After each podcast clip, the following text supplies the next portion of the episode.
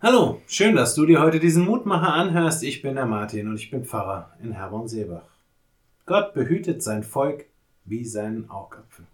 So lesen wir es heute in der Losung aus dem fünften Buch Mose, Kapitel 32, Vers 10.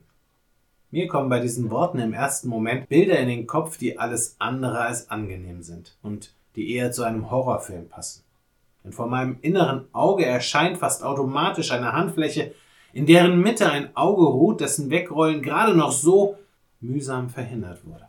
Doch der Losung geht es natürlich nicht um einen Augapfel, der seine Augenhöhle schon längst verlassen hat und daher besonderen Schutz braucht. Nein, die Losung denkt an das funktionierende, an das gesunde Auge. Und die, deren Sehkraft in irgendeiner Weise beeinträchtigt ist, sei es durch Kurz- oder Weitsichtigkeit oder gar durch Blindheit, die wissen nur zu gut, wie wertvoll und wichtig funktionierende und gesunde Augen sind. Glücklicherweise haben wir in unserer modernen Gesellschaft inzwischen so einige Hilfsmittel, um mit den verschiedenen Einschränkungen der Sehkraft umzugehen. Und so manches Augenleid lässt sich heutzutage sogar einfach so weglasern. Eine Errungenschaft, die uns dann auch ganz gut deutlich machen kann, was in der heutigen Losung zum Ausdruck kommen soll. Denn wir Menschen sind Gott eben so wichtig, wie uns die Fähigkeit zu sehen wichtig ist.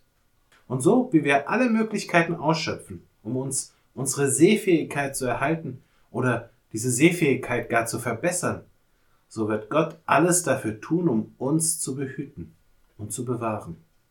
Nicht immer klappt das ohne irgendeine Form der Einschränkung. Manchmal gehört auch ein spürbarer Leidensweg dazu.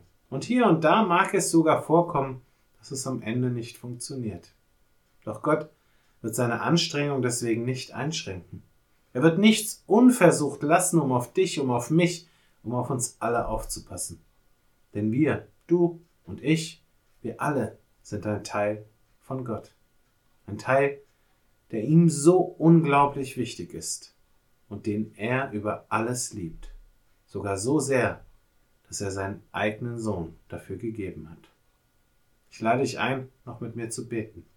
Vater, manchmal komme ich mir klein und unbedeutend vor. Dann denke ich, dass es doch überhaupt keinen Unterschied macht, ob ich da bin oder ob ich nicht da bin.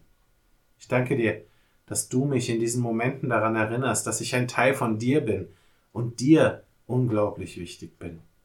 Lass mich in diesem Wissen immer wieder neu die Kraft finden, die ich brauche, um den Herausforderungen meines Lebens zu begegnen. Amen. Auch morgen gibt es an dieser Stelle wieder einen neuen Mutmacher. Für heute wünsche ich dir nun einen guten und gesegneten Tag. Bleib gesund, aber vor allem bleib behütet.